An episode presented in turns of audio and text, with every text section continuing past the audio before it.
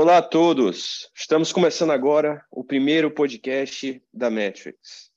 A Metrics é uma gestora 100% focada em criptoativos e com um time de engenheiros, matemáticos e cientistas de dados que usam um sistema de research automatizado para escolher os melhores ativos e o melhor timing de entrada no mercado. Nos últimos meses, nós mencionamos em algumas reuniões que não estávamos no melhor momento para a abertura do nosso primeiro fundo, o Matrix Liquid Token Fund, que é um fundo focado nas tecnologias que estão construindo o ecossistema blockchain.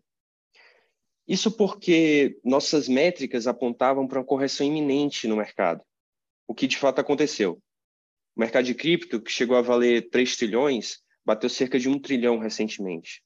As altcoins, que estão construindo a infraestrutura do ecossistema de blockchain, estão avaliados hoje em cerca de 450 bilhões, metade de um Google, por exemplo. As análises do nosso time de gestão já mostravam que essa correção poderia acontecer e por isso nós postergamos a abertura do nosso fundo, que começou oficialmente ontem. O momento já é mais favorável, e isso deve dar uma vantagem para a Metrics desde o começo. De fato, em 2018, ano da última grande queda do mercado, aconteceu um drawdown de mais de 80%. Contudo, quem entrou durante esse período teve um retorno de quase duas vezes e meia um ano depois do bottom.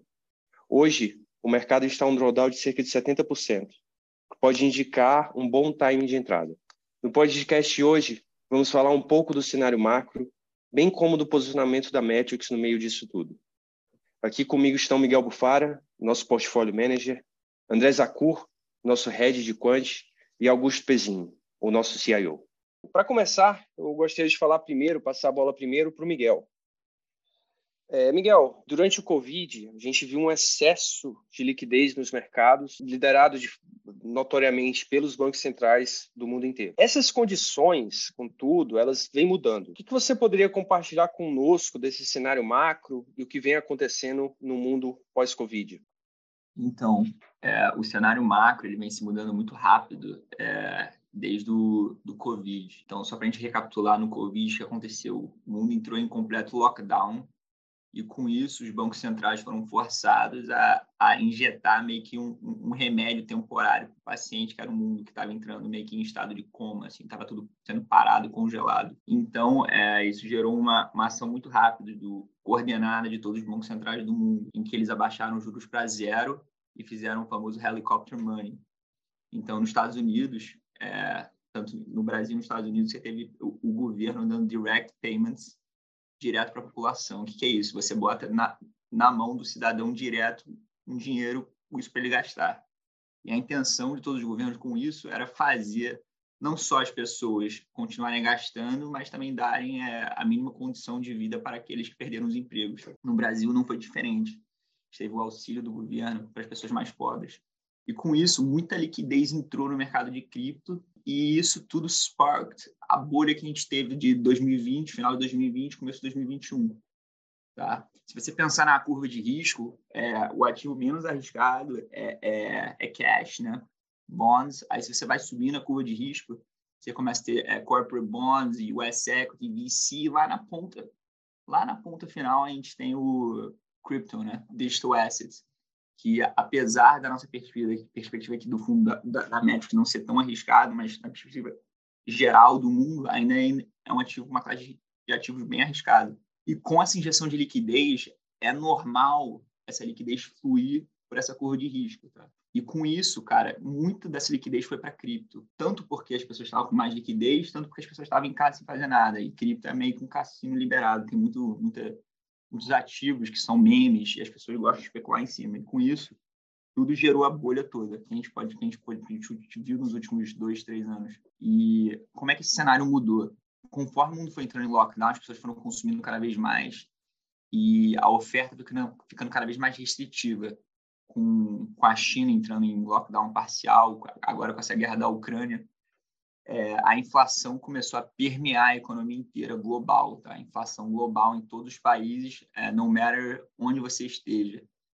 Então, você começa a ter ver a Holanda, Inglaterra, Estados Unidos, é, França, todos os países com inflação que, que, eles não veem há mais de, de décadas. E com isso, a inflação, você pode pensar que a inflação é uma válvula de escape para essa liquidez, tá? Em vez da pessoa gastar dinheiro em, em equity, ela vai gastar dinheiro com comida, com necessidade básica. Isso naturalmente tira a liquidez de cripto. E a gente consegue ver em cripto a liquidez caindo desde janeiro desse ano bastante, tá? Se você pegar é, a quantidade de stablecoin no mercado, consegue ver que isso diminuiu de forma bem é, agressiva. A gente não vê isso desde o bear market de 2018.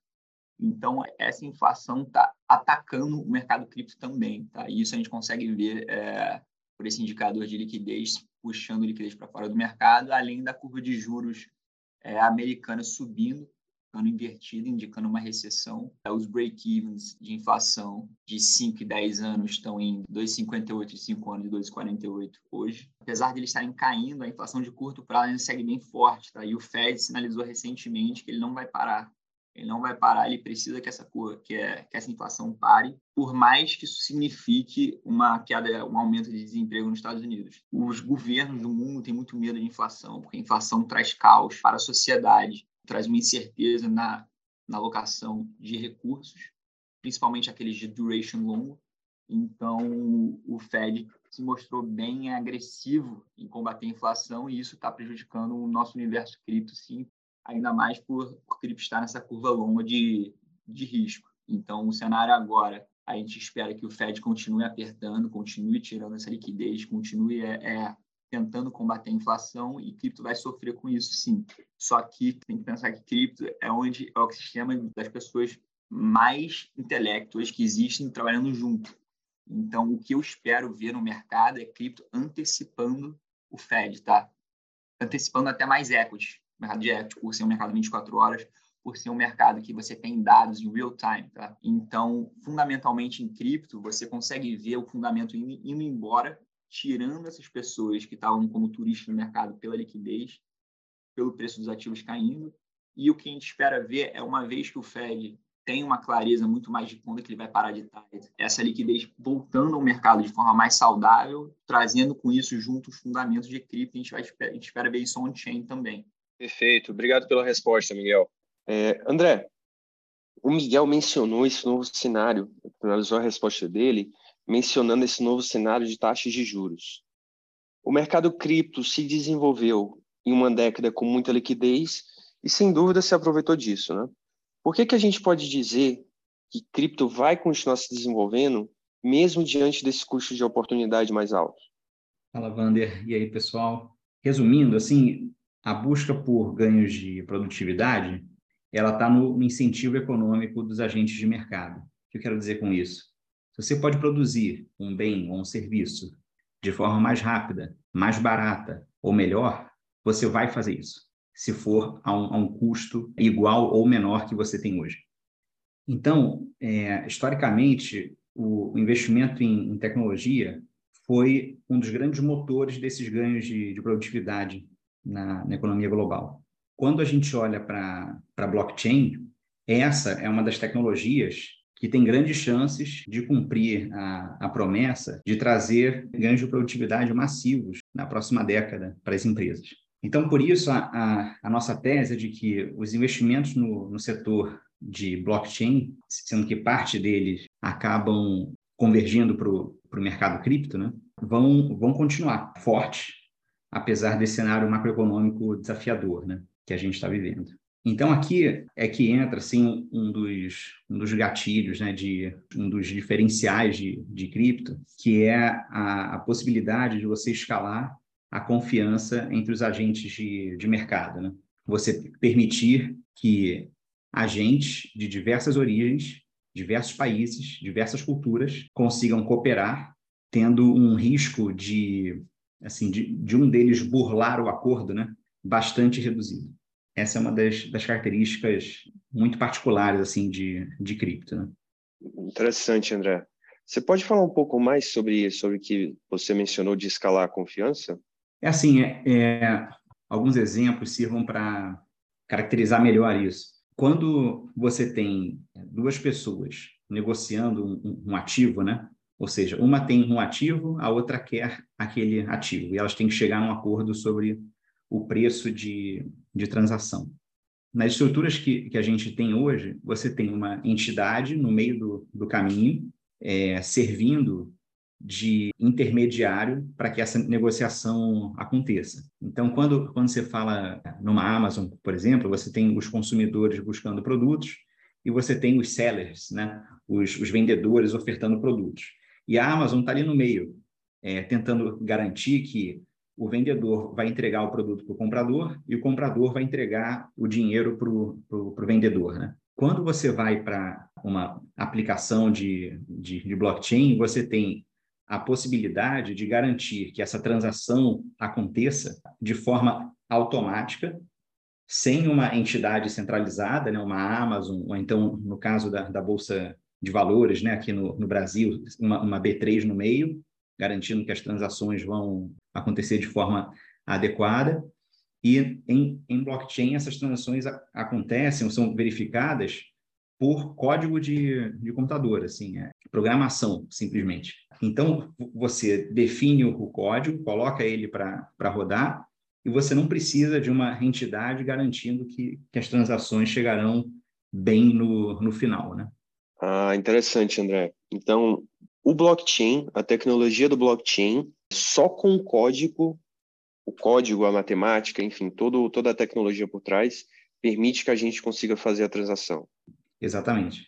É, e, e, e, o que é interessante disso é que os códigos sendo abertos, né, você não precisa assim que, que, que uma pessoa controle o, o código. Né? Uma vez que, que ele está posto no ar, os agentes concordam que aquele código vai funcionar e aderem a ele para que as transações saiam bem no, no final. E se o sujeito escreve um código de má qualidade, as pessoas rapidamente vão, vão perceber e, e vão deixar de, de usar esse código para fazer suas transações, né?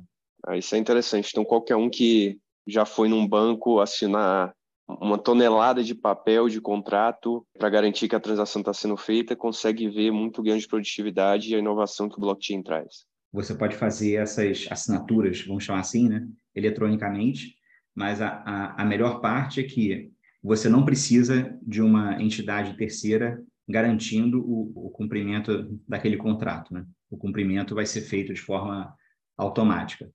Agora, um ponto importante aqui é que esses exemplos que, que a gente deu são exemplos é, que estão muito próximos assim do, do nosso dia a dia. Né?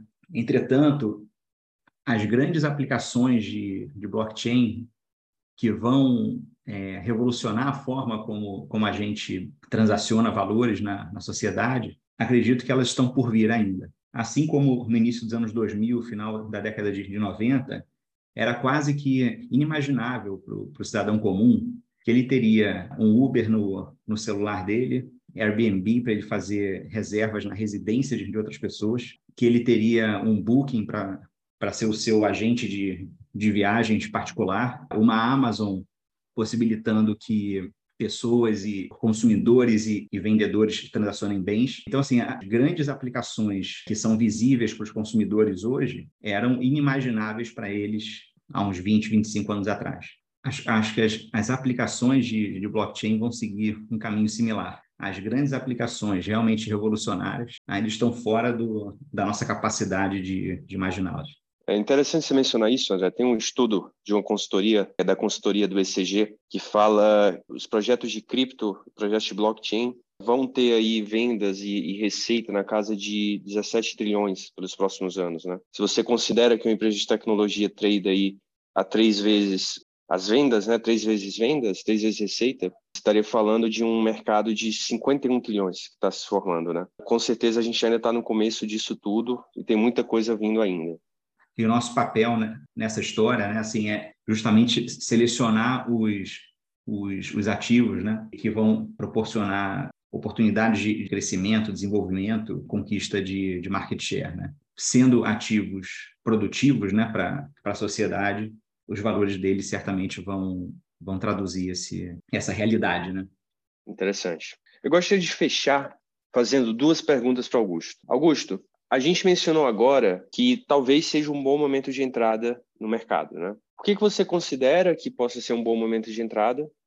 E a segunda pergunta, que é corolário da primeira, qual o posicionamento da Matrix atualmente no mercado? Beleza, tudo bom, Wander? Vamos lá, cara. É... Cara, a primeira situação no mercado hoje é de ansiedade e medo.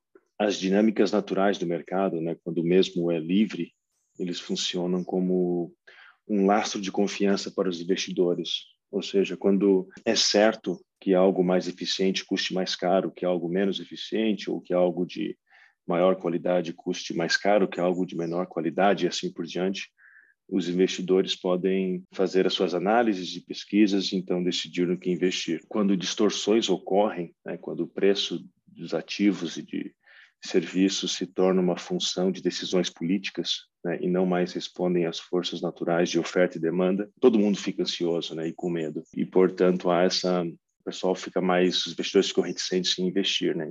Um, um caso seria, você não compraria, por exemplo, uma casa de praia se soubesse que o governo local poderia pegar e cortar o preço dela pela metade sem menor tipo de justificativa. Isso, essa situação gera então medo nos investidores, né? E ainda e, e aliando-se a isso, né, a gente tem riscos atuais externos da cripto que são muito sérios, né? Nós temos aí crises energéticas, crises de alimentos, disrupções de supply chain, recessões, guerras, né? e tudo isso vai também vamos então nadando contra a maré do aumento da taxa de juros. Então, o cenário atual é bastante, é bastante complicado, tem sido complicado já há 12 meses, né? Então, e aí entra nosso posicionamento, né? Então, mesmo sabendo de tudo isso, é importante entender que nós estamos hoje no momento de certa maturidade do atual bear market. Então, quando eu falo maturidade, eu quero dizer que com certeza nós não estamos no começo dele. Não dá para dizer que nós estamos perto do fim, mas ele já está maduro, né? Qualquer métrica que você queira usar.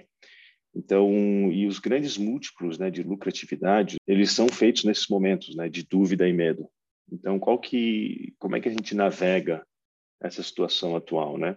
Então, a gente senta sempre desde o começo em dois pilares, né? Um é dados, né, que é o nosso braço de tecnologia, e o segundo é disciplina na gestão de risco. Então, esses são os principais ingredientes das nossas análises. Aí.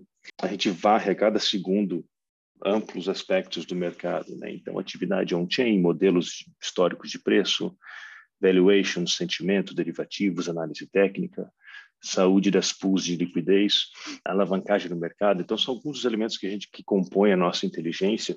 Todos esses esses indicadores, não todos, né, mas a maioria deles sugerem que hoje o risco-retorno de estar posicionado está ficando cada vez mais atraente, né? Com a passagem do tempo e com essa lateralização do preço dos ativos, a gente entende que o risco de ficar fora está aumentando. Então, não significa que a gente vai entrar aí 100% alocado né, em alguns ativos, mas com certeza não é o momento de esquecer o mercado de cripto. Né? É o momento de começar a criar as posições em antecipação ao próximo a esse próximo bull market aí. Então a nossa ordem mais ou menos geral, a forma com que a gente vê o mercado é aumentar a exposição, né, gradativamente durante essa janela de, vamos dizer assim, 6 a 12 meses que se iniciou no começo de junho, logo após o colapso de, do ST e Luna. Então, essa aquele colapso, né? o subsequente queda de preço que aconteceu em função de, Celsius, que foi em junho, ele iniciou aí a janela, nossa janela de exposição. Então a gente entendeu que naquele momento as posições deveriam estar começando a serem montadas, né, em antecipação ao novo bull market. E essa janela vai durar aí entre 6 e 12 meses.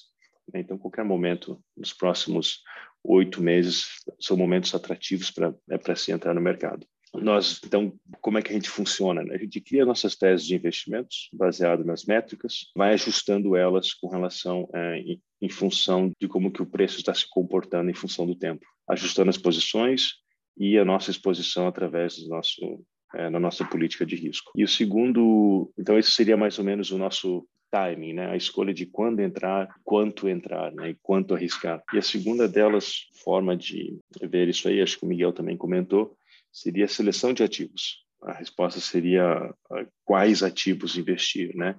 Então, com certeza não é o momento de investir em ativos de altíssimo risco, né? É conhecido que o apetite a risco aumenta quando o lucro foi realizado em ativos adjacentes e à esquerda na curva de risco, ou seja, você só corre risco quando está sentado em lucro, né? e hoje pouca gente está sentada no lucro.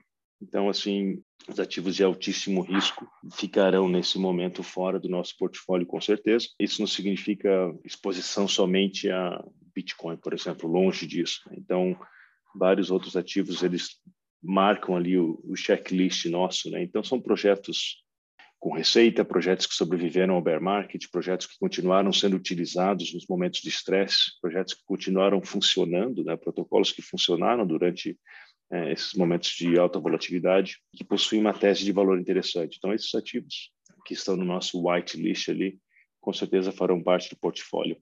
Mas é, é isso, cara. Não sei se eu respondi a tua pergunta aí, mano. Respondeu, com certeza, respondeu. Na sua resposta, você mencionou algo que me chamou a atenção, que é a questão da disciplina de risco, né? Que existem excelentes projetos a excelentes preços, né, valuations atrativos, mas mesmo assumindo posições nesses projetos, é entrar com cuidado e obedecendo métricas de risco, não é isso?